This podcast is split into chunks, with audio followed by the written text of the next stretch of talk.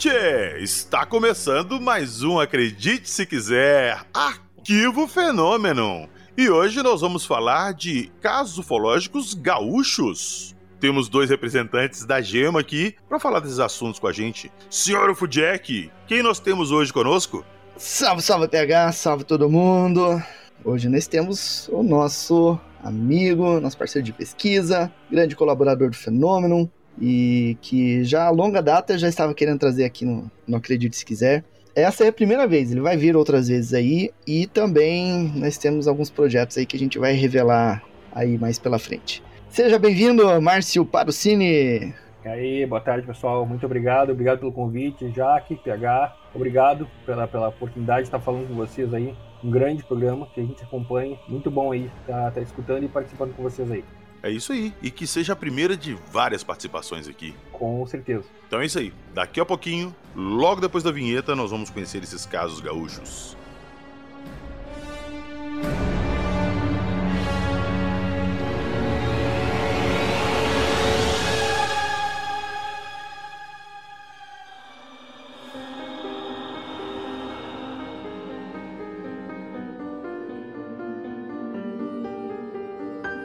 Avistamentos inexplicáveis, mutilação animal, Arthur Belete, bezerro arrebatado, a abdução.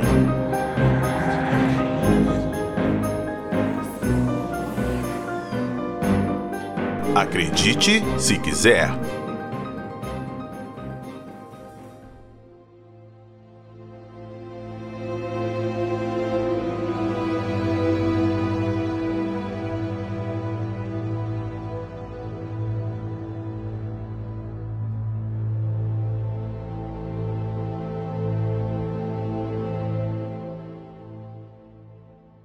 Antes de entrar nos nossos casos gaúchos, nós temos um relato, não é mesmo, senhor Fudjek? Exatamente, pegar. Hoje temos o relato do Dorismar, que lá de Goiás, que vai relatar um avistamento bem interessante lá onde ele mora. É muito interessante e casa bem com os episódios que a gente falou aí para trás, né? Pois é. Então é isso aí. Vamos ouvir o relato do Dorismar.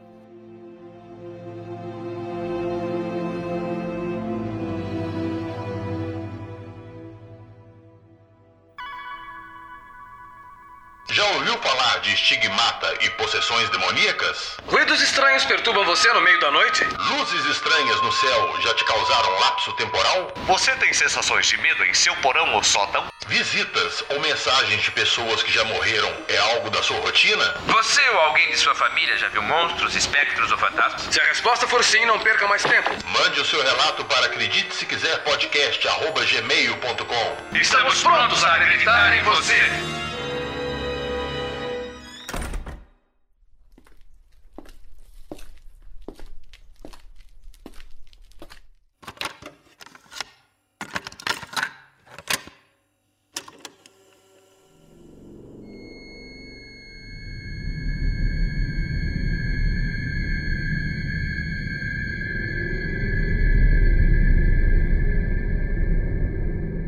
PH, Jackson, beleza? Aqui é o Dorismar de Arizona, Goiás. Eu mandei para vocês um vídeo de um evento que aconteceu aqui conosco, na nossa propriedade. É, aqui nós trabalhamos com um gado de corte. Não sei se todo mundo sabe, é, uma, é, um, um, é um gado mais nervoso, é um gado que estranha muita gente, sabe? Mais difícil de lidar. E nós estávamos aqui com a turma fechada no confinamento, já tinha mais de 60 dias, então o gado já estava adaptado, já estava acostumado com funcionário, com maquinário. Então é um gado que já estava manso.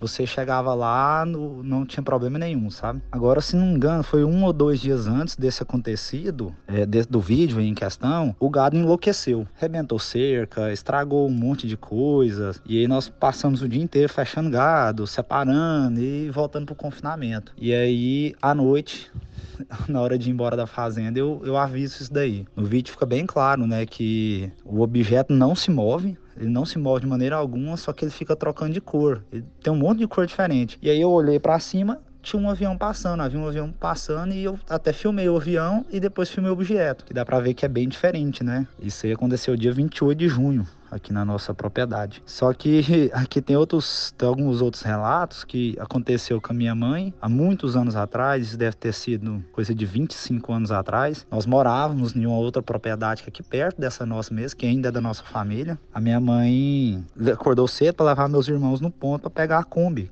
Quem já morou na roça sabe como é que funciona, né? Então, ela acordou ali por volta das 5 horas da manhã, arrumou os meninos e levaram eles, meu irmão e minha irmã. Quando eles estavam chegando lá no ponto que a gente fala assim, né? Eles avistaram a luz descendo e minha mãe até falou assim: "Não, é o fulano, o nome do motorista, né? O fulano tá chegando, vamos correr". E aí os dois, os três correram e a luz foi descendo, foi descendo, foi descendo e coisa de uns 50 metros, 60 metros, a luz simplesmente desapareceu. Eles não viram nada. E, e aí ela sabe certinho aonde a luz desapareceu, até uma árvore que hoje ela é bem seca lá, essa árvore morreu. Ela mostra, ó, foi bem aqui que a luz desapareceu. E voltando mais ainda, quando meu avô, pai do meu pai, comprou essa primeira propriedade, isso há 50 anos atrás, ele teve dois relatos no mesmo lugar. Vindo aqui para a fazenda, na época é perto de uma rodovia, na época não tinha rodovia, era só estrada de chão. Ele avistou um farol andando, sabe? E ele tava de bicicleta, era de noite, ele até comentou com meu pai, contando com meu pai quando ele chegou em casa, né? Ó, oh, é, uma, é um fulano, pode ser uma carona, né? Coisa boa. Eu tô cansado, trabalhei o dia inteiro, tô indo embora. E aí, quando a luz chegou perto dele, ela desapareceu também. Ele não viu nada, sabe? Isso aconteceu há muitos anos atrás, na mesma propriedade que a minha mãe viu essa luz muitos anos depois, sabe? É... E o último relato que a gente tem foi quando meu pai e meu irmão eles estavam vindo aqui para essa,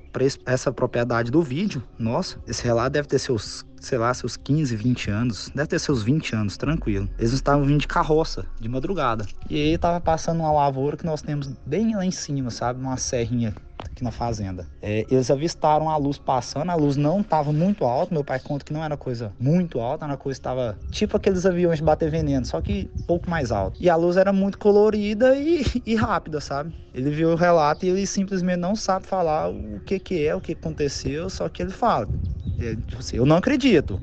Mas o que eu vi aquele dia não tem explicação para mim, né? Beleza? Qualquer coisa nós estamos aí. Valeu!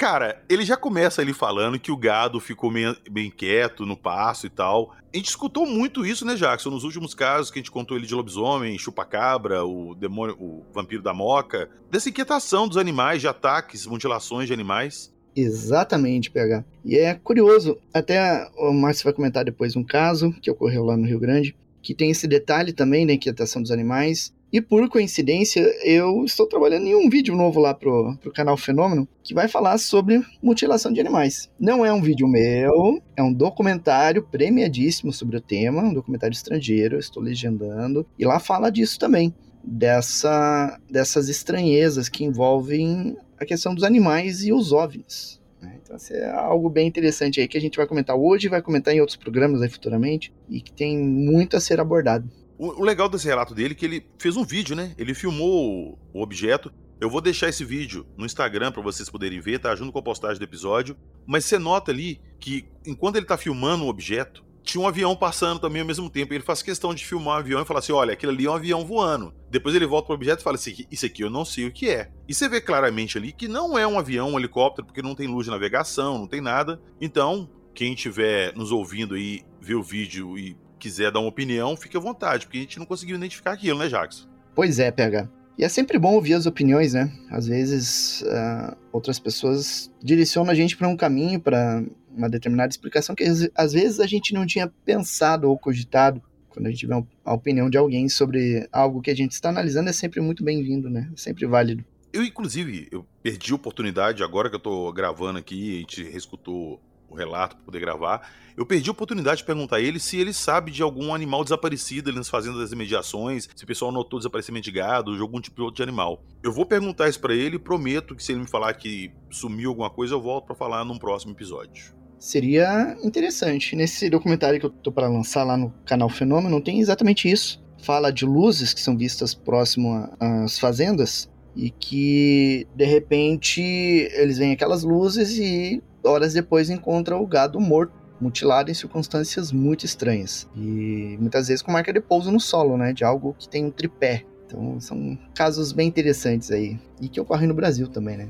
Ô, Márcio, o que, que você achou desse vídeo aí, do relato dele? Não, então tá, vamos, vou dar meu pitaco aí. Eu, eu achei bem interessante, ele mostrou ali pra, exemplificar a questão do avião ali. A questão do gado é muito interessante, não falou, a gente tem o Jack sabe bem isso aí. Quando os animais aí entram em, em pânico e tudo mais, a gente tem que ficar em alerta. A questão é a gente entender, provavelmente é uma zona rural, e, e zona, zona, rural é um, é um, é um berço para acontecimentos estranhos, assim, desse tipo, principalmente da ufologia. Só que a gente tem que tentar entender, ver o que, em, em que, em que situação estava. Porque nada impede também ser um predador rondando a, a, ali ó, perto do, do, do, do, local onde estão os animais. E geralmente a natureza sabe, eles pressentem quando tem algum, algum predador rondando e os animais ficam polvorosos e apavorados. Então a gente não pode também descartar isso. Só que aquele objeto que ele filmou ali, a gente tem que tentar entender, ver o posicionamento que ele estava filmando, para onde ele estava apontando e botar num, num aplicativo astronômico para ver também se não pode ser. De repente ele pode estar equivocado e pode ter visto, não, não ter reparado que é um objeto celeste celeste, apesar que um brilho tá bem forte e bem baixo. E ele tá andando bem devagarzinho. Ele tem um deslocamento devagar, mas tem. Eu, eu, eu confesso que eu nem percebi deslocamento do, do objeto ali de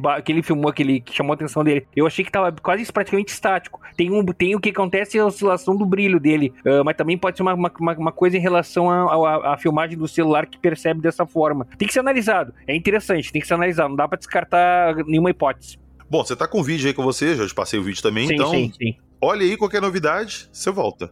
Então tá, fiquem com esse relato aí, tirem suas conclusões, analisem aí. Qualquer coisa, estamos aqui. Chega lá no Instagram, compartilhe sua opinião, beleza? Então vamos ouvir os casos gaúchos.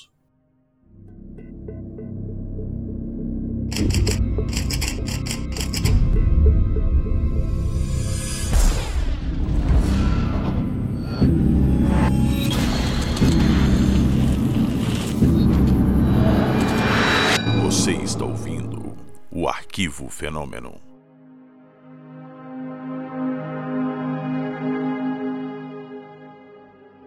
Ô Márcio, antes de começar a gravar, a gente estava trocando uma ideia aqui em off, e você falou que você foca muito nos casos da sua região aí, que você prefere sempre focar os casos daí. Então, se tem alguém que conhece os casos bacanas da região, é você.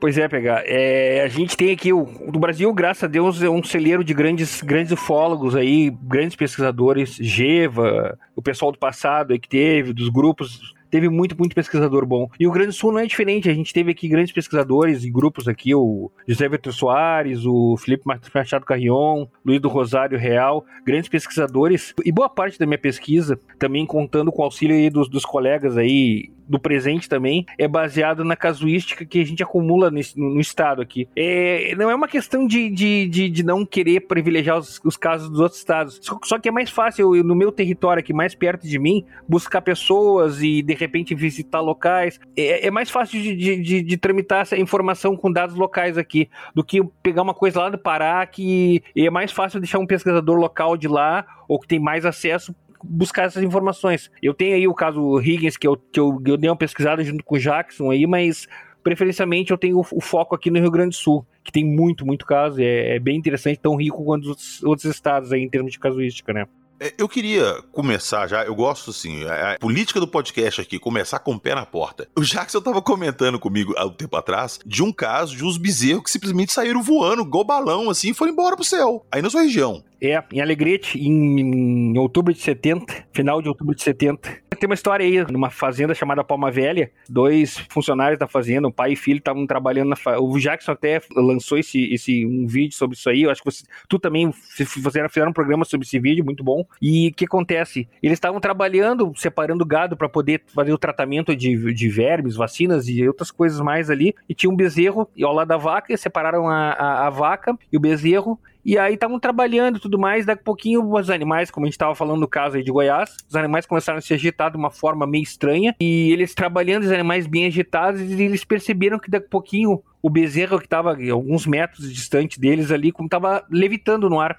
E os caras não entenderam nada. Imagina, não eram pessoas de, de, de muito letradas, não, não tinham cultura, não tinham televisão nem nada. Então, pô, o que, que esse bezerro, como é esse bezerro tá levitando no ar, né? E aí ficaram acompanhando, meio incrédulos ali, porque não estavam compreendendo nada, estavam sozinhos, só os dois, pai e filho. E aí disse que o, animal, o animalzinho foi indo, mugindo forte, alto ali, os animais mais agitados ainda, e ele foi indo, indo, indo, se deslocando, e daqui a pouquinho começou a subir. Ele se deslocou uh, verticalmente, depois horizontalmente, foi subindo, subindo, subindo.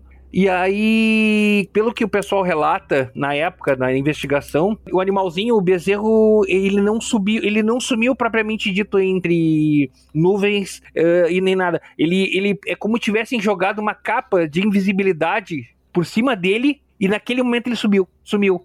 Cara, então, tipo assim, não tinha nada no céu. Aí o bezerro foi entrou em alguma coisa invisível. É como se tivesse um objeto ali, o a gente já falou em outros episódios, camuflado, e o bezerro entrou lá dentro. Na realidade, alguma coisa cobriu o bezerro e ele sumiu. Mais louco ainda.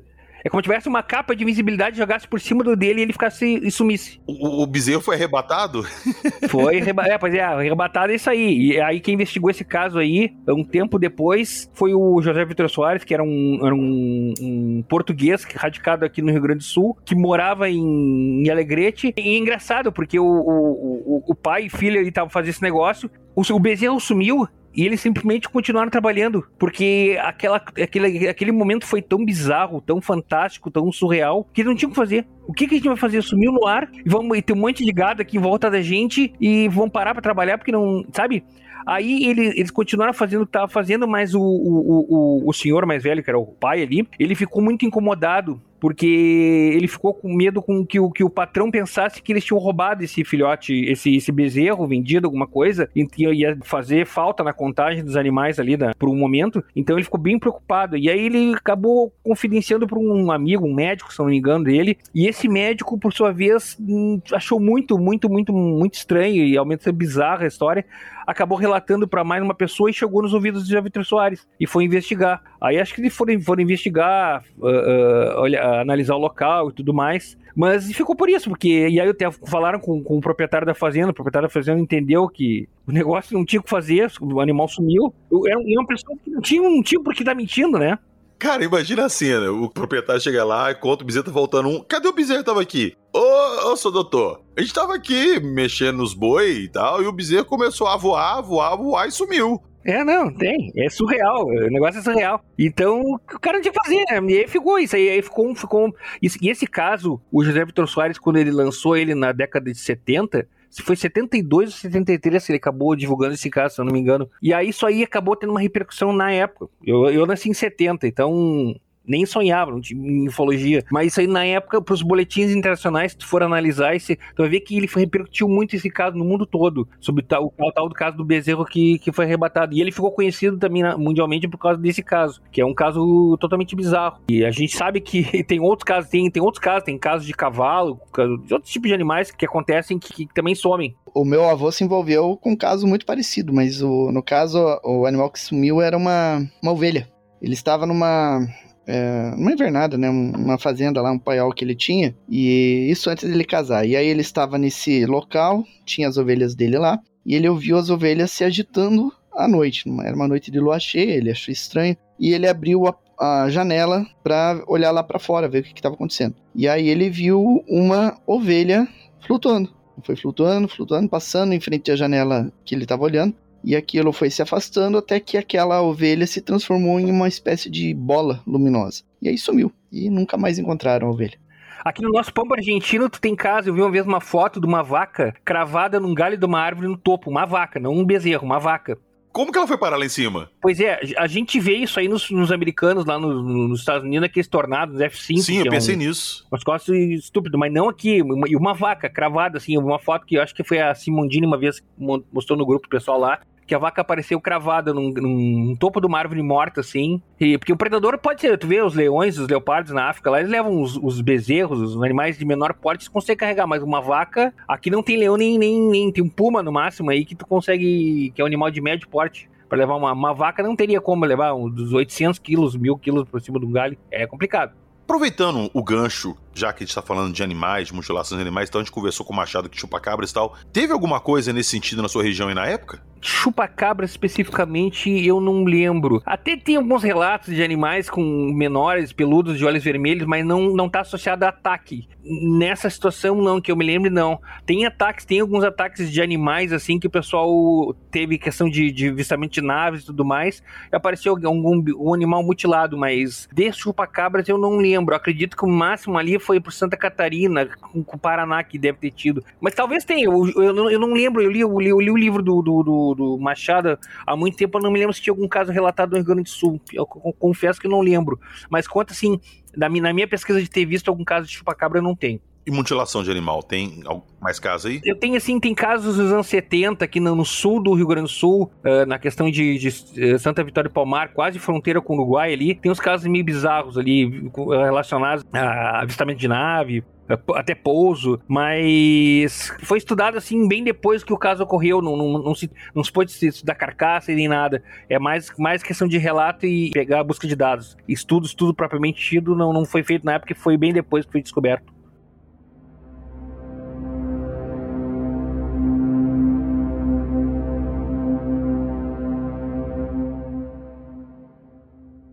Bom, então vamos partir para os casos bacanas que você pesquisou aí na região. O que, que você achou de interessante aí?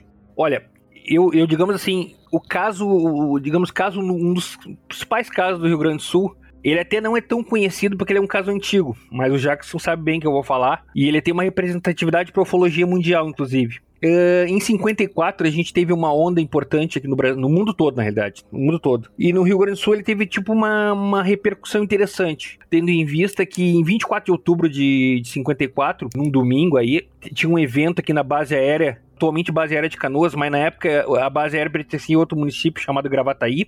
Na troca de guarda, na troca de turno entre os militares da, da, da Força Aérea ali, o pessoal constatou constatou um, um, disco, um objeto metálico, meio, pelo que a descrição que o pessoal fala, até meio semelhante aos casos do Adamski lá, aquele disquinho padrãozinho com aquelas duas, duas esferas embaixo dele que flutuando. Meio-dia foi detectado na troca de guarda, chamaram um, um tenente lá, ó, oh, tenente, tá, tem um objeto aqui assim assado. Por incrível que pareça, eles não tinham um binóculo na mão, nunca, nunca entendi isso dentro de uma base aérea, mas não tinham. Uh, dentro, dentro da base aérea de Gravataí, ali tinha um departamento de meteorologia que era da, da Força Aérea Americana, dali dentro foram lá dentro pedir, pedir uh, máquina, o binóculo emprestado, também não conseguiram, o pessoal disse que tava, não estava em atividade, não estava podendo emprestar. Então eles começaram a chamar todos os militares que podiam para testemunhar. E naquela tarde iria haver um evento ali, um evento sobre aviação, acho que militar ou, ou comercial, na base. Então tava chegando gente e, e, e, começou a acumular militar. E esse objeto foi visto das, do, do meio-dia até as quatro horas da tarde, parado ali. Ele deu uma oscilada, uma hora saiu, aí voltou com outro disco igual e ficou parado. E todo mundo vendo. E o, e o, e o relato, e a coisa interessante desse, que eu falo na questão mundial da, desse caso, é que foi a primeira vez que um órgão oficial, os próprios militares chamaram a imprensa para relatar esse avistamento dessa, dessa, dessas duas naves. Tem algum registro de foto? De, dos objetos, não. Dos objetos não tem. Mas tem, se todos observar, nos jornais de, de, do final de outubro de 54, vários jornais do país todo, até o final de dezembro, tu vai ver que só se falava nisso. Isso acabou gerando um, uma reunião lá no Rio de Janeiro, que era a capital do, do, do país na época. Fizeram uma comitiva lá para relatar o caso com os, com os, militares. Fizeram, fizeram vários debates públicos com a imprensa e aí isso foi oficializado. Foi, foi, foi claro que eles não souberam dizer que o que era a origem, mas disseram que tinha os, os, os discos lá. Era bem na época, sete anos depois de, de Roswell e tudo mais. Então já era a expressão do disco voador famosa ali. Passou quatro horas do domingo aqui, dois discos voadores parados sobre a base aérea e centenas de pessoas, entre militares e civis, viram esses objetos. Isso gerou, gerou uma, entre aspas, uma comoção, foi gerado várias reuniões, várias matérias repercutindo esse relato, investigação da Força Aérea, chamaram vários militares. Isso é bem comum. Só que é antigo, então para o pessoal de agora que não, não tá por dentro desse contexto mais antigo, não, não talvez não saiba. Mas até o Gevas, Gevas, em várias entrevistas, tu vai ver que ele fala desse caso, que é o primeiro caso oficial, um relato oficial de uma força aérea que permaneceu com, afirmou e permaneceu, diferente de Roswell, que em 47 chamou e depois renegou toda a questão, dizendo que foi balão, foi engano. Lá na base aérea eles confirmaram e não mudaram a sua versão. Caramba! Ó, isso isso é interessante. É. E caso, eu adoro, sempre o Jackson traz casos aqui com seres, são os meus favoritos. Tem relato de avistamento de seres aí que você pesquisou? Tem, tem uma série de relatos de seres aqui, mas seres com, com forma alada, seres com forma ah, variada, assim, a, a casuística em termos de, de, de, de greys também, mas a grande, a grande parcela de avistamentos aqui no, no estado, que não é tão moderna, mais da fase mais, mais de ouro da ufologia, anos 50 ali por aí, são seres humanoides, formato aquele, formato humano apenas com a questão aquela cabelo comprido, variando do preto pro, pro loiro, geralmente com uma roupa colada, um macacão, alguns casos de, pes de pescalço, outros casos calçados, geralmente nessa, nessa linha assim. Alguns, alguns, alguns que outros com tipo com um greyzinho acompanhado, variava muito. Tem um caso famoso aqui, o caso da Lagoa Negra, o Jackson sabe qual é que é o, é um caso, um caso famoso. Uma família tinha uma casa na, na aberta perto de uma lagoa aqui no, no sul de Porto Alegre aqui. Simplesmente uma nave desceu, desceram esses seres, o proprietário ficou com outro, outro funcionário observando, a, a esposa com o filhinho ficaram dentro de casa olhando, e os seres foram vindo, foram, foram se foram caminhando, saíram da nave, vieram caminhando, ah, dois deles, se não me engano, de pé descalço, caminhando, foram, foram indo em direção aos proprietários, aí chegou uma hora que o cara meio que ameaçou atirar, alguma coisa assim, os seres sentiram, sentiram que o cara tava, tava assustado, retornaram pra nave e foi embora, e ficou as, as pegadas no, no, no lodo, na beira do, do, do, do rio, da lagoa As pegadas dos seres. dos seres. É. Inclusive tinha uma pegada que parecia de uma criança, que era o ser menor, parecia uma pe- pegadinha de criança. É um caso famoso também. Tem, tem vários casos. Tem, tem aqui o caso que é, que é interessante também. Tem aquele caso do, do Haroldo Westendorf, em 95, que é o na, sobre a, La- a Lagoa dos Patos aqui, que é aquele, aquele objeto gigantesco, uma forma meio piramidal, que é um, um relato incrível, um negócio colossal que ele viu. Teve avistamento de solo também foi visto por, por várias pessoas. Esse cara acabou de uma vida bem tranquila. E a ufologia, esse caso ufológico acabou com a vida dele, porque o cara é um cara que tinha posses e tudo mais, e isso acabou atrapalhando a vida do cara. Tem, tem, tem um caso aqui interessante, que é, o, é um caso nacional, mas também tem uma boa repercussão, com mais de 60 avistamentos referentes aí à onda de 71, em 19 de dezembro de 71, aqui no, no Rio Grande do Sul. Um monte de avistamento que é um objeto em forma de, de anel, em forma de, de tipo de, de nuvem, uma nuvem, um centro escuro e uma luzinha no, no meio, assim. Isso foi visto por todo, foi, se desceu lá de Itaperuna, se não me engano, Rio de Janeiro, foi descendo, descendo, e aqui no Rio Grande do Sul passou por todo, todo o estado. Virou uma, uma comoção aí. Tem vários casos, tem caso do Berlê lá em Sarandi também, que foi que viajou, te- teoricamente teria viajado para um, um planeta Carte, onde foi recebido por, pela população e teve uma interação com seres casos mais famosos. Até ele fez um, um- livro para esse desse caso.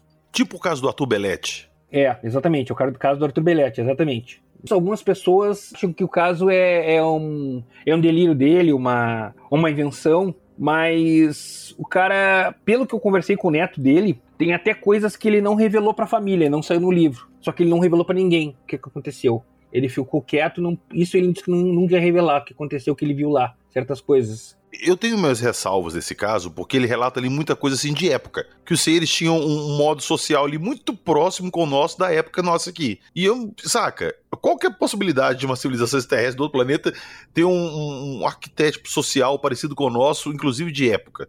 O caso dele é tão bizarro que ele não era, entre aspas, para ser abduzido. Os caras estariam ali para ver alguma coisa numa plantação e ele tava passando ali um- e um dos caras ali da, da comitiva do ZT que estavam descendo ali resolveu sequestrar ele. Porque, se for ver a história do livro dele, em, a carta eles estão com um problema, um problema na, na questão alimentar. Né? Eles tinham. Isso no livro dele. Eles tinham um problema de questão de, de, de lavoura e tudo mais lá. Não estavam conseguindo germinar plantas e coisas parecidas lá na- na- no planeta deles. E o cara, o cara que se acabou sequestrando ele, até foi punido depois lá no, tal planeta lá, que achou que, como ele estava mexendo com lavoura e tudo mais, ele poderia ter ajudar eles com esse problema. Isso é a, a versão que tá no livro, né? Mas eu tenho uma opinião que até, eu até tenho uma opinião, uma opinião que eu acredito que esse caso seja verdadeiro, mas a história dele possa não ser o que ele fala. É, pode ter floreado um bocado, né? Não, não, é o contrário. Eu, eu, eu ac- acredito que ele. Não é que ele tá floreando, eu, na, no meu, meu entendimento, claro. Eu acredito que ele possa ter sido totalmente. eh, a memória dele manipulada. Entendi. É como se ele tivesse realmente passado uma situação ufológica, mas aquilo tudo que ele lembra foi implantado. Exatamente, exatamente. Para mim tem muito disso aí. Cara, eu nunca tinha pensado nisso. Faz todo sentido para mim. É porque ele fala a questão de que tem coisas que ele não pode revelar, que ele passou lá, que ele não botou no livro e não falou pra família mas que tinha coisas que ele não relatou da, da experiência dele. E era um cara sério, um cara. Um... Esse pessoal é, é que nem to... que a gente vê na nossa, nossa casuística aqui. Por que, que uma tiazinha lá, uma vovozinha lá do interior aí de, de Goiás, no interior de, de, do Maranhão, que, pô, a vida dela é, é lavoura, trabalho, cuidar de neto, cuidar de filho, isso nos anos 50, 40, vai estar inventando que um, desceu uma, uma nave redonda prateada, que desceu uns homenzinhos, foi lá, coletou um pé de feijão, coletou uma, um animal e saiu. De onde é que ela vai tirar essa estrutura é, pois de, é. de, de essa estrutura de relato, de, de, de cenário para poder montar isso aí. E não é só aqui, isso aí tem dezenas de, de milhares de relatos assim. Então, a gente não pode dizer que o cara geralmente tá, tá, tá mentindo. Alguma coisa tem. Já me pediram para falar do, do, caso do Arthur Belletti que outras vezes e tal. Nós vamos voltar uma outra oportunidade pra gente falar do caso do Arthur Belletti, especificamente desse caso. Claro. Podemos até convidar o neto dele, se quiser. Pode participar de uma conversa com a gente. Cara, seria perfeito. Gente pode chamar. Gente finíssima. A gente pode botar o neto dele. Ó, então ó, fique de olho ali que nós vamos falar do caso do Arthur Belletti mais pra frente, hein?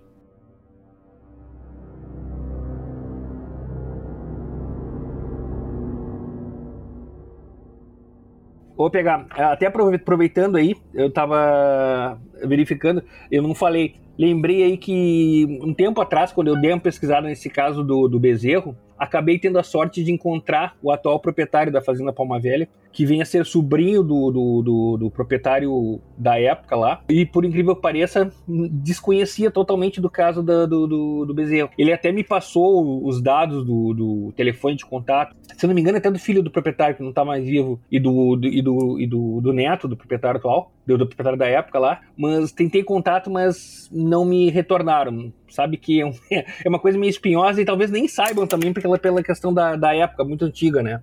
E de repente não foi nenhuma coisa que foi tão falada assim, discutida na família, porque, pô, devem ter zoado o cara pra caramba com essa história, né?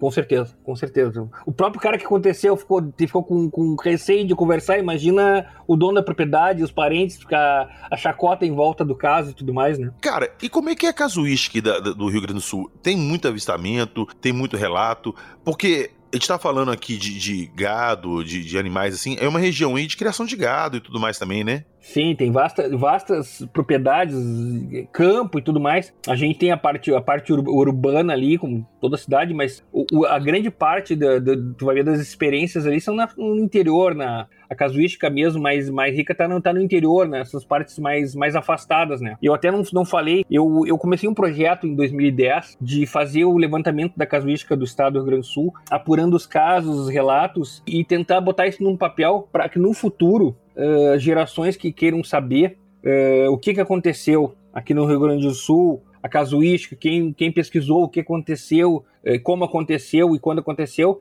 isso aí está registrado no papel. Então até, tô, até hoje estou fazendo, estou montando, fazendo esse trabalho. O Jackson já me ajudou muito aí, muita gente já me ajudou também. Eu tenho aí em torno de quase 1.200 relatos só aqui do Rio Grande, registros do Rio Grande do Sul, e variando aí de 1870 até quase praticamente pre presente. A gente teve aquela, aquela, aquela onda aí aqui, aqui no Rio Grande do Sul ano passado dos avistamentos dos pilotos aqui, aquela confusão toda com Starlink misturado, que, digamos, é o que temos mais recente de, de, de acontecimento. Esse ano agora até aconteceu uma, um, isoladamente um, um, caso que outro de luzes, mas tem, tem uma casuística bem interessante. Casos bem antigos, uh, casos da década de 40. Bom, ela, ela, assim como todo país, ela, ela, ela tu, vai, tu vai perceber relatos de, de todos os períodos, todas as épocas, né? Vai variar só a localidade. E nessa compilação que você fez, tem algum período específico que você destaca? Teve alguma onda ufológica em algum período? Pois é, as ondas, assim, eu, eu tenho ondas específicas que eu,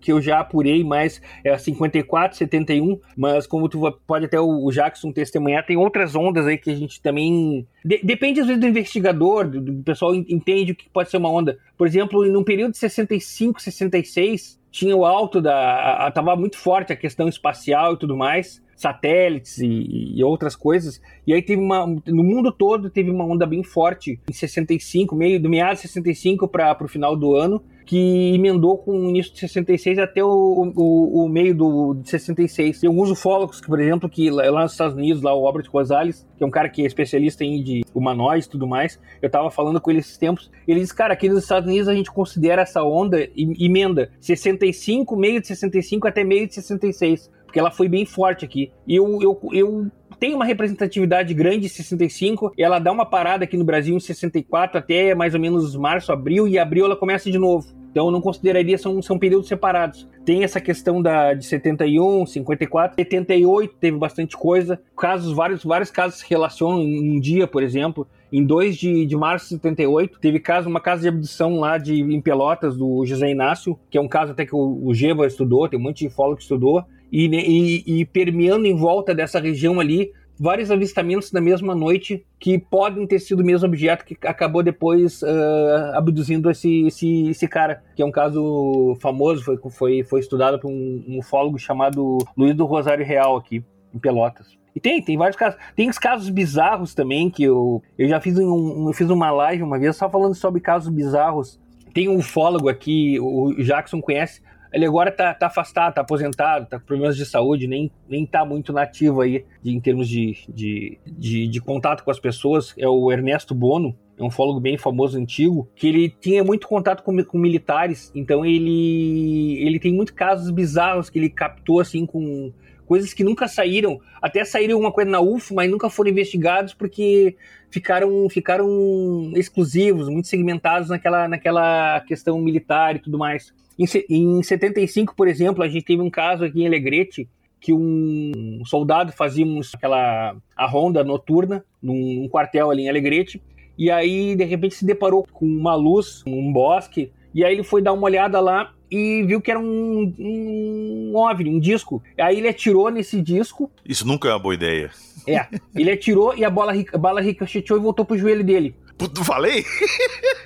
E aí o cara acabou perdendo, perdendo a perna, perdeu parte da perna, foi amputado. Tá, tá vendo?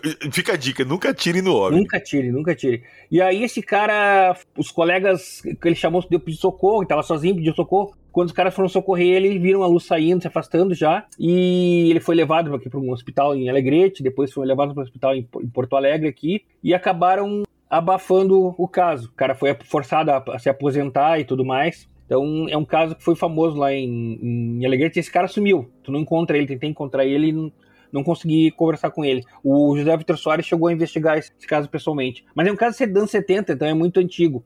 Ô Márcio, você falando de casos bizarros, ano passado, quando eu tava no meu outro podcast, eu acabei esbarrando num caso que um avião da FAB, estava em voo de treinamento sobre Canelinha, uma cidade ali de Sorocaba do Sul, próxima a Blumenau, Balneário Camboriú. Perdeu o sinal e não sabiam, começaram a fazer buscas e tal, e mandaram equipe por terra na região que tinha o último sinal, acabaram localizando o avião. O avião caiu numa região de mata, ele bateu nas copas das árvores até parar numa árvore muito grande, que destruiu a frente do avião. Mas você pega as, as fotos da, da matéria na época, os dois corpos, do piloto e do copiloto, estão carbonizados. Carbonizados. Mas o avião e a região do acidente não tem nenhum sinal de fogo. Inclusive, dentro do avião, o avião tá intacto, só os dois corpos estão carbonizados. Eu achei isso muito estranho na época, eu até passei pro Machado, o Machado falou que ia procurar, ele falou que demoraria pra procurar, porque tinha que esperar um lado de necrópsia, ver se o pessoal queria falar. Eu tentei entrar em contato com o delegado que estava cuidando desse caso na época, eu não consegui resposta dele,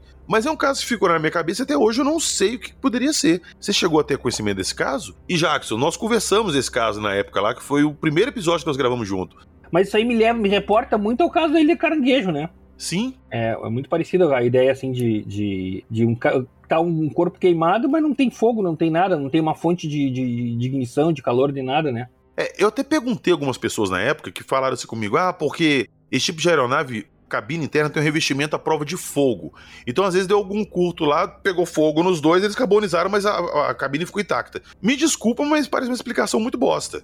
É, pra, pra, pra, tem que analisar, a perícia tem que analisar para ver. Uma coisa é, é, o corpo pegar fogo e nada, o painel tem intacto, não tem nada, só o corpo, né? É, eu vou deixar essa matéria linkada na descrição do episódio, lá tem as fotos do acidente. Vocês entrem lá e dão uma olhada. Vocês vão ver o vídeo lá, como é que o avião foi encontrado e tal. E os corpos, dá pra ver que os corpos ali estavam carbonizados. Inclusive a FAB soltou uma nota de pesar e tudo do acidente e tal, mas não tem indício nenhum de fogo. Nenhum, nada. A não ser nos corpos. Mas tu quer ver uma coisa, uma coisa bizarra, mais bizarra ainda? São dois casos que esse ufólogo, o Ernesto Bono, trouxe. Né? São casos de década de 60, provavelmente início 70. Casos de, com pilotos também. Eu tenho dois casos que eu tenho relatado, até saindo na revista UFO. Um caso, um piloto saiu para fazer um treinamento, simplesmente perderam contato com o piloto. Aí o, o caça foi, foi ser encontrado em Manaus, aterrizou sozinho, sem piloto e com combustível.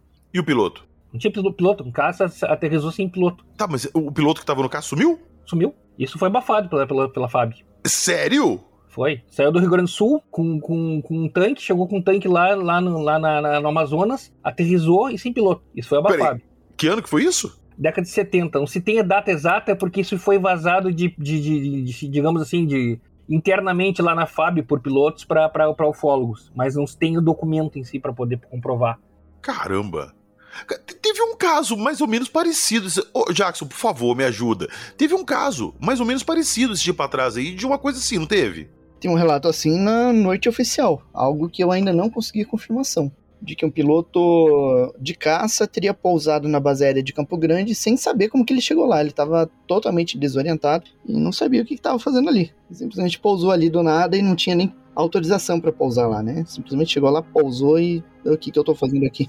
Foi igual agora, eu tô lembrando de cabeça que agora eu não vou saber exatamente como é que foi, mas aparentemente um avião, um caça também sumiu. O piloto apareceu e perguntaram cadê o caça. Eu não sei do caça, não sei do caça. O caça foi aparecer numa outra base lá, pousou sozinho também. Isso foi recente, isso tem dois, três meses. E tem um outro caso também só que aqui ele, ele saiu da base para um treinamento, só que o piloto eh, pousou o caça também, só que ele estava desmaiado dentro do caça. Não sabe como é que ele pousou. Só que o cara tava desmaiado. E esse cara também, as circunstâncias que depois se deram, acabaram aposentando o cara. O cara meio que ficou piradão, alguma coisa assim. Até o cara que aparece depois, o cara, muito tempo depois, acabou se, se voltando para uma religião, alguma coisa assim. Ele montou um centro de, de um bando, alguma coisa assim, o cara ficou bem, bem voltado para a questão religiosa. Ah, claro. Ô, Jackson, agora você puxando de novo a noite oficial, e você comentou esse cara que pousou lá sem saber. A noite oficial, cara, muita gente tem pela noite oficial que foi só avistamento dos caças ali, das luzes e tal.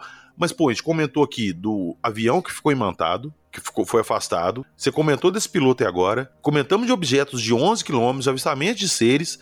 A gente já levantou essa bola aqui antes que, de repente, o que a gente viu na noite oficial foi um conjunto todo de vários eventos ufológicos que vem acontecendo desde então, pequenos, isolados. Havia uma sonda, havia uma nave menor, havia um ser. Mas, pô, será que na noite oficial ali não foi meio que a chegada de tudo ali, quando eles vieram? Saca? Porque eu não tiro isso da cabeça, cara, que essa nave de 11 km que foi vista na noite oficial tá por aí em algum lugar aqui da Terra.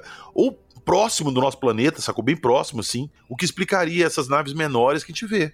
A, a, tem um outro caso que é relacionado à, à base aérea de Canoas, só que aí não, tem, não envolve piloto, envolve a, a soldados que estavam fazendo a. Semelhante ao caso lá de, de, de Alegrete, onde o, o, soldado atirou e perdeu a perna. Só que neste caso, o cara também era um verão, se não me engano. O cara estava fazendo a, a, a, a ronda da, do local. É, uma, a base aérea tem uma área tem uma área meio florestal perto, tipo num bosque. E esse soldado estava morrendo de calor. E aí ele lembrou que tinha uma fonte d'água perto de um paiol, alguma coisa assim. E aí ele foi lá acho pegar uma, uma torneira lá e, e, beber, beber uma água. E aí ele reparou que tinha uma, uma luminosidade na, no bosque e ele achou, bah, estão lá perto do paiol, estão tentando roubar alguma coisa de arma. E ele se dirigiu para lá. E aí diz que se deparou com uma nave bem iluminada, aterrizada, também se apavorou, perdeu o controle e ele atirou. Só que daí ele descarregou, no mesmo se era fuzil, metralhadora que ele tava na época, e ele descarregou esse, a, a, a, munição toda nesse, nesse objeto, e ele só escutava, diz que ele perdeu, ele perdeu meio a consciência, meio desmaiou, ele só escutava os unidos, os unidos das balas passando por ele, todos ricocheteando na nave, e ele desmaiou. E os caras escutaram aquele tiroteio, todo aquela monte de bala uh, dentro da, da, da, base lá, foram verificar, ele estava desmaiado. O cinto, o relógio e o, e o, e o, e o rifle dele estavam afastados.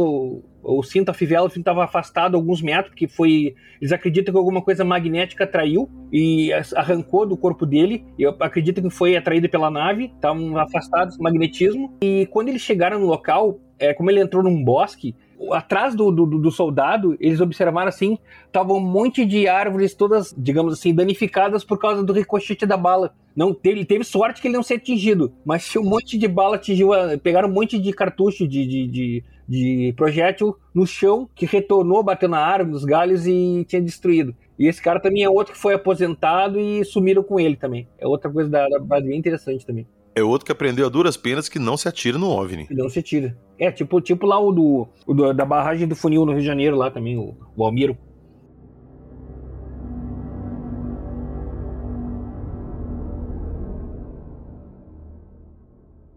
Ô Márcio, aproveitar que você tá aqui, você é da região, é o especialista aí da região, o Jackson também tá aí no sul, então vocês dois podem falar melhor do que ninguém. Final do ano passado, a gente teve aquele tanto de avistamento no aeroporto lá, não vou lembrar de cabeça o nome agora, mas você fala o aí Salgado qual é. Filho aqui. Uhum. Salgado Filho, muito obrigado. E cara, sim, muitas coisas que eram vistas lá eram Starlink. Eu lembro que a gente estava acompanhando uma transmissão ao vivo ali, da, das câmeras do aeroporto, e o Rony estava com a gente ali no grupo falando: ó, daqui a 15 minutos vai passar uma, uma enxurrada. Dava 15 minutos, passava, porque era o Starlink e ele estava vendo a posição que ia passar. Mas muita coisa que estava ali, inclusive pilotos relataram que luzes acompanharam o voo. Teve um voo que saiu de Belo Horizonte para o Rio Grande do Sul e uma luz acompanhou o voo quase todo. E logo em seguida, no início do ano, teve aquela história dos balões lá na divisa do, do, dos Estados Unidos e do Canadá. Qual que é a sua opinião dessa onda que teve aí final do ano passado aí? De novo, sim, tinham coisa ali que era o Starlink, sim, ficou provado. Mas os avistamentos que eram distribuídos ao Starlink, eu acho que não era nem 20% do que foi visto. É, teve, teve aquele negócio que começou aí pro outubro do ano passado, se não me engano, com avistamento vindo de Santa Catarina, depois teve confins aí, é, a, a aeronave descendo pro sul, quase todos vindo pro sul, e houveram uma série de relatos aí de pilotos. Tem um canal no YouTube aí que capta a frequência de rádio da, aberta entre os pilotos e a torre. Então havia aquela troca na fonia ali de, ó, oh, tá avistando, avistando uma luz, tá avistando uma luz aqui, uma luz aqui, assim, assado. Havia avistamentos de solo também, o pessoal filmando. O Jackson, uma noite, um domingo, aí bem naquela, naquela parte forte, o Jackson me ligou, me mandou uma mensagem: Ó, oh, Márcio, uma hora da manhã, acho, um cara, um domingo, acho, um segundo domingo para segunda. Uhum. Ó, estão vendo luz aqui, estão vendo uma luz aí na região tal, perto do aeroporto, não sei o quê. Descia eu de binóculo, com o celular, com o aplicativo, para ver o que era. Era um, não me lembro qual era o planeta. Era um astro, um astro ali que o pessoal se enganou e cometeu, cometeu o erro. Mas, por outro lado, também tinha essa situação que o Rony fez um belo trabalho aí de, de, identificar e acreditar que poderia ser o Starlink, que ocasionou aí uma, um fenômeno raro de, de da posição da Terra, mais a, a posição do Sol, que permitia, como, como é uma coisa que está tá gigantesca a quantidade de satélites, os espelhos, mesmo que eles foram mudados de posição para não atrapalhar os astrônomos, que estavam atrapalhando os astrônomos aí, com a reflexão de luz e tudo mais, estava tava, tava captando, estava batendo essa, essa luz e refletindo para o pessoal em Terra por outro lado, é uma coisa que a gente sempre pondera aí, quando vem coisas de piloto, a gente tem que ter um pé atrás. Esse, esse pessoal é bem treinado, tem Sim. muito conhecimento, muito conhecimento. Exatamente. Eles podem errar, um pode errar, dois pode errar, mas não 40 voos, não 40, 40, 40 observações de pilotos e quase assim, porque eu fiz um levantamento, fui, fui pegando todas as datas, os horários, as companhias. Os caras ficaram vendo praticamente todo dia, chegavam um certo horário de noite aqui e, e falavam, eram objetos uh, redondos, às vezes três pontos vermelhos, fazendo uh, evoluções entre eles, ou fazendo uma evolução independente. Então, tinham coisas que, os, que, os, que o pessoal não conseguia explicar. Tanto que a própria, a própria torre do, do, do, do Salgado Filho começou a pedir para eles, cara, se tiver segurança do voo, filma. E depois, quando esse pessoal acabava chegando em terra, eles eram aconselhados a fazer o reporte ali do chamado tráfico hotel aí do que antigamente tinha esse nome, não sei como é que é agora o formulário, reportar algum fenômeno diferente que o cara observou em, em voo que não a torre não detectou, porque não tinham voos, voos, eh, digamos assim, regulares para poder, poder, detectar e dizer que era, um, era uma aeronave comum. Então teve muita coisa isso aí, teve muito relato e a gente, vindo de piloto, a gente tem que ter, o, tem que ter muita mais, tem que ter mais atenção sobre esse, essa questão, né? Ô Jackson, você vai lembrar que um tempo atrás, um funcionário da Azul entrou em contato com a gente. Eu vou até procurar o áudio dele aqui, ver se eu acho nas minhas conversas aqui, para colocar o áudio para vocês escutarem. Ele falou que lá no aeroporto Salgado Filho, nessas noites aí do final do ano que estava tendo os avistamentos, vários voos foram cancelados e muita gente entrando em contato com o aeroporto, perguntando por que estava sendo é, cancelado o voo, por que, que eles estavam sendo remarcados, que eles tinham compromisso. E ele falou que a torre passou a instrução de cancelar os voos porque não tinha segurança para decolagem. Agora, o que que ocasionaria cancelamento de voos e atrapalharia na segurança dos aviões de decolar ali, sendo que o céu estava limpo, não tinha chuva, não tinha nada? Pois é, ali, se houve algum avistamento ufológico, pode ter algum efeito eletromagnético que tenha afetado algum sensor, alguma coisa, algum, algum instrumento do avião, né? Você falou isso, eu lembro que depois disso eu vi mais algum relato agora de passageiro reclamando de remarcação. É, ou até alguma, alguma coisa captada em radar lá que eles não tinham controle de, de, de poder precisar o que era e interferia na segurança do voo, na, na, na rota de voo, né? E aí, ele, enquanto não tivesse uma, uma precisão, uma, uma, certeza do que era, não podiam deixar o pessoal trafegar na região, né? Também pode uhum. ser. Exatamente. É aquela parada, cara. Piloto, igual você falou, nós já falamos aqui várias vezes, né, Jacques? Os pilotos são pessoas uhum. treinadas.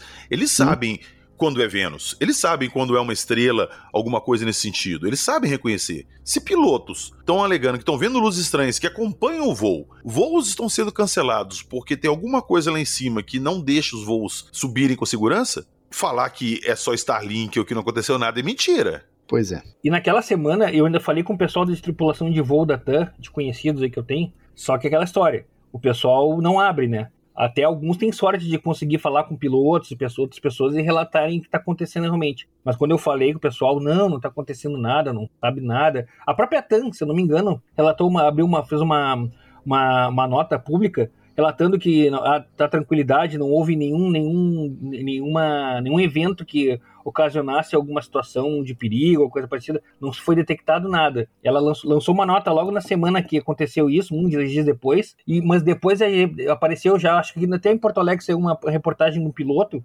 piloto de carreira, falando da, da, da questão que estava acontecendo e tava um alvoroço na, na rádio peão dos pilotos, assim, porque caras estavam vendo tudo que é lado e como um falou, outro falou e o público estava testemunhando na, na, na, internet, eles estavam mais encorajados de falar sem medo de perder emprego, coisa parecida, porque não tinha como negar, tava, tava público já o negócio. Eu lembro que teve um, um cara que foi piloto de caça e agora ele é piloto civil particular, digamos assim. E ele estava voltando de Buenos Aires uma determinada noite aí, nesse, nessa onda. E ele viu uma luz, ele daí ele começou a ouvir o pessoal da, de outros voos comentando, inclusive um voo da Latam, e aí eles passaram para um canal reserva, um canal restrito que não é captado pelos radioamadores, né, que colocam áudio na internet. E daí ali eles ficaram comentando sobre a luz, e uma das luzes estava acompanhando o avião em voo de ala, né, que é aquele voo uh, que fica uma aeronave à frente e depois outra mais atrás. Então, você vê um comportamento inteligente aí, um padrão, né? Eu lembro disso aí, Jacques, até tu me, tu me comentou, e a gente foi atrás. E nessa noite eu me lembro que, só para ver, não eram só voos comerciais. Eu encontrei um voo da Unimed também reportando a mesma coisa. Nessa uhum. mesma noite, nesse uh, trafegando ali por cima do interior do estado do Rio Grande do Sul, essa nave tava, tu falou, tava indo de Buenos Aires, né, Jacques, pro Brasil, né? É, São Paulo, isso, se não me engano, né? E é. aí eles trocaram a figurinha, que parece que eles falaram, ó, oh, tô vendo isso, tô vendo aquilo, porque não era só naves eh, que vinham do Rio Grande do, do Norte para descendo do Rio Grande do Sul. Também tinham uh, naves que vinham do Uruguai e da Argentina em direção ao Brasil que estavam reportando. Agora, Senhor Fudiek, isso aí que a gente está contando não é uma coisa que aconteceu ano passado e parou. Quantas vezes esse ano, em programas específicos, inclusive, a gente falou de pilotos comerciais avistando, tendo avistamentos agora, recentes, praticamente mensais. A gente tem um relato. Pois é. Na metade do ano a gente fez, é, registrou dois, né? Dois casos ali na região de Brasília e teve outros casos também, né? Teve um caso mais recente agora que também houve avistamento, né? De um voo passando, se não me engano, em Minas Gerais e que relatou a presença de, de objetos ali e tudo. Foi feita filmagem. Tem uma outra filmagem que andou circulando é, na internet que o pessoal colocou como tendo sido feito há um mês atrás, mas eu vi é, algumas pessoas falando que era um vídeo já antigo, que tinha uns. pelo menos uns 10 anos de, de existência, eu ainda não pude ir atrás para confirmar essa informação. Mas de qualquer forma é interessante, né? Um registro feito em voo de um objeto muito luminoso. Agora eu me pergunto, nesse tempo todo, Pô, vou, vou, puxar pela memória aqui o VASP, o voo da VASP, é um caso antigo já. Quantos pilotos não viram coisas? Quantos pilotos não, não tiveram vontade de relatar coisas, mas foram desencorajados ou simplesmente falaram assim: não, não vou falar isso para não prejudicar minha carreira? E agora que estão começando a falar? Porque a comunicação está mais aberta, as transmissões vazam. Sim, pegar, se for ver, eh, tu vai tu conversar com pilotos aí mais antigos aí, tu vai ver que eles há muito tempo não reportam não, esse tipo de coisa, fazem relatório para o departamento de, de controle de tráfego aéreo, para não se incomodar. Vem quase sempre, mas às vezes se acostumar e também não vão, não vão, estar se incomodando com, com superiores e tudo mais, isso perder emprego. Já falei com pilotos, cara, disseram, cara, a gente vê com bastante frequência, mas é melhor não, não, não se incomodar, então deixa assim, nem preencher formulário a gente preenche. Fala entre piloto, ele, o, copiloto e a, e, a, e a tripulação e morre nisso. Mas é comum, era comum pelo menos. Pois é. Então eu vou aproveitar para deixar o recado aqui. Eu sempre aproveito a oportunidade e dessa vez não vai ser diferente. Se tiver algum piloto, seja comercial ou militar, e quiser falar com a gente, tiver visto alguma coisa, entre em contato vem contar sua história, incentive outras pessoas a contar também. A gente não te identifica, muda sua voz. Nós só queremos saber o que aconteceu, só queremos saber a história para poder ter informação ali e tentar juntar as peças. Então fica o convite, quem quiser falar, o canal está aqui aberto, o espaço é todo seu, não precisa identificar, só contar a história.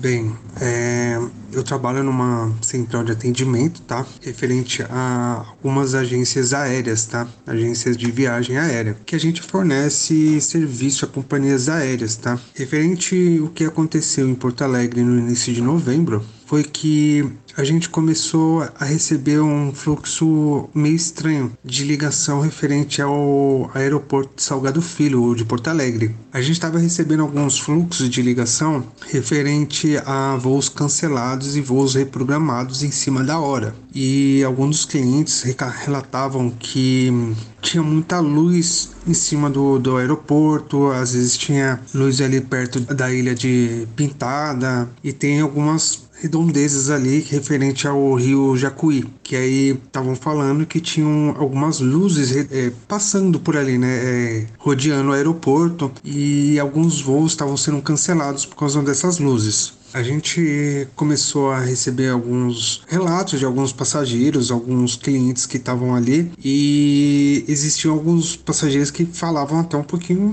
a mais, né? Eu recebi uma, na época um passageiro que ele ligou pra gente relatou que as luzes elas cruzavam o céu como se fosse um míssil, né? Deixando aquele rastro de luz que se apagava e ele achava que a gente estava entrando em guerra, algum estado civil, guerra civil, onde o, exército estava tomando o poder, porque nós estávamos ali num, num período de eleição tal, e ele achou que fosse um golpe do, do exército, né? E a gente não sabia o que estava acontecendo, porque não tinha nada relatado pela companhia aérea, a gente estava tentando saber o que era, e a gente não conseguia saber o que estava acontecendo. Um dos do, das ligações é, foi uma amiga minha que recebeu e ela falava que o passageiro estava no avião e estava sendo acompanhado por uma luz, uma luz multicolorida e ele falou que ele estava com medo de do avião cair porque possivelmente o, o, avião ia ser abatido, que pensou que estava em guerra. O engraçado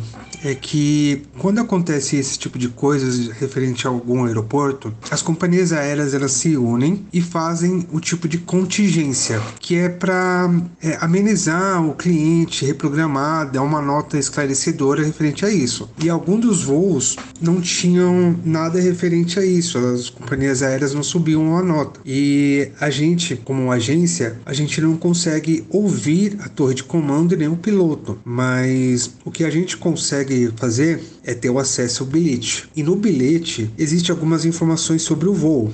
É, dentro dos bilhetes, tá? Ali eles relatam se tem algum tipo de inconveniente no voo, se precisou de mudar de rota. Às vezes eles falam que de problema técnico no voo, que precisou fazer um pouso de emergência, e ali eles, eles relatam avistamento de balão, perto do quilômetro tal, referente à distância, referente ao, ao aeroporto, e eles deixam uma nota e eles sempre deixam notificado. Existe uma ferramenta que as companhias aéreas usam se chama Cinepa, que é da Força Aérea, onde eles registram avistamento de balões. E nesse dia, o Cinepa não notificou nada referente a balões na área. E como corria as luzes e os passageiros não sabiam informar o que era, se era balão ou alguma coisa que ninguém explicava. Dentro de, um, de alguns bilhetes que a gente pegou de alguns voos que foram cancelados, tinha informando é um remarks que dentro do bilhete, né, que eles deixam o, registro que a, o voo não estava operando por falta de segurança, ou então é, tinha alguns voos que estavam marcados como voo não operado por intermitência aérea. Até no momento ali, a gente não sabia o que estava acontecendo porque foi muito em cima da hora e os clientes entram em contato querendo saber explicação, porque a companhia aérea não está falando nada e o voo foi alterado. E ali na, na companhia aérea, eles nunca eh, noticiam nada para gente, diretamente para a agência. Eles noticiam a contingência diretamente no site deles e a gente sempre tentei buscar essa contingência de melhor forma. Só que até hoje não subiu contingência, não subiu notificação nenhuma de nenhuma companhia aérea. E eu sempre fui cético referente avistamento, assim, essas coisas. Mas depois desse caso, que não foi apenas uma pessoa ou uma ligação, foram várias ligações em um curto período de tempo. E se muita gente viu o que viu e ninguém explica o que, que aconteceu, eu fico sempre com o pé atrás a partir de agora. Às vezes, quando acontece de alguém ficar sabendo disso, eu sempre dou uma olhada, vejo o caso vejo, tento buscar informações no bilhete, mas eu sempre fui cético referente a isso.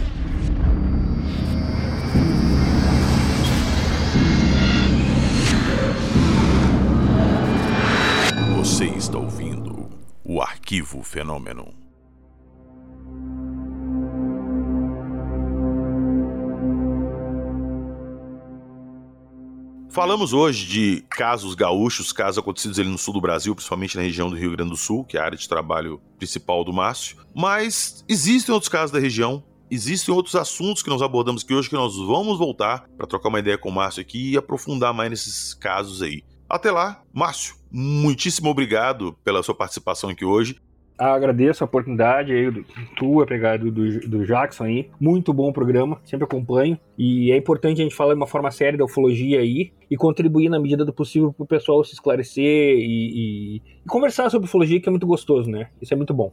É isso aí. E, pô, deixar o espaço que também precisa divulgar seu trabalho. Se tem algum canal, algum blog, alguma coisa que você queira passar pro pessoal? Eu tenho, eu tenho um, um blog já uh, desde, acho 2008, 2009. É o, do, do se procurarem aí, GEUC, Grupo de Estudos de Ufologia Científica do Rio Grande do Sul bota no. E eu passo o endereço pro PH pegar, põe o pessoal depois. E às vezes ajuda aí o, o Jackson com um texto lá no, no Fenômeno também. Eu agora comecei a ajudar também com uma contribuição aí de, um, de, uma, de uma revista espanhola. Depois eu também coloco aí de uma, de um, é, uma revista de ufologia. Fiz um artigo agora recentemente sobre uma fraude aqui no Rio Grande do Sul. Isso é uma coisa que a gente pode conversar também futuramente, tem bastante fraude que não falta, né? Oh, infelizmente. É, então, tem isso aí, esses canais aí. Pra, pra tô, tô, participando de um projeto agora, futuramente deve desenvolver um pessoal lá da. É, é global, na realidade. É o AppCheck, mas ainda tá, tem fase, fase, fase embrionária. Até provavelmente o pessoal vai, vai, vai chamar o, o Jaque aí, outros ufólogos, para estar tá, tá ajudando isso aí. Uma coisa global, para estar tá tentando conversar de uma forma mais próxima os grupos e, e, e, e tá trazendo informação, uh, digamos assim, com melhor qualidade para o público e para os grupos ficarem sabendo da situação do ufológica mundial aí. É isso aí.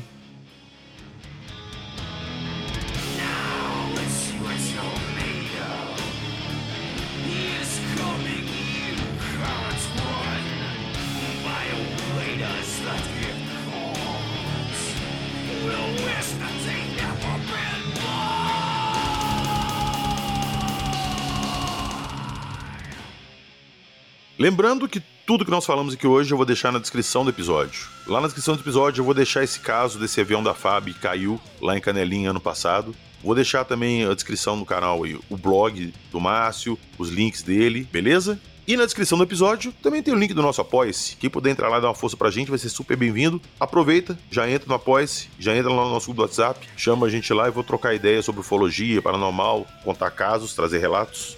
Lá na descrição do episódio também tem um link do apoio do fenômeno. Ajudem o Jackson a manter esse acervo gigantesco na internet. E também tem um link da nossa loja, skinwalker.com.br, skinwalker com Y. Já está no ar camisas, canecas, bandeiras, livros e revistas de ufologia. O Jackson tinha um acervo ali de colecionismo dele, de gigantesco lá e, pô, tinha três, quatro cada um, não. Desapega. Está lá. O desapego do senhor UFO Jack está lá. Aproveitem, corram, que isso aí não tem reposição. Comprou, comprou. Quem não comprou já era. Coisa de colecionador, tem que pegar. Exatamente. Valeu! Nos vemos na próxima semana com mais casos ufológicos. E não se esqueçam, aqui só contamos as histórias. Acredite, se quiser.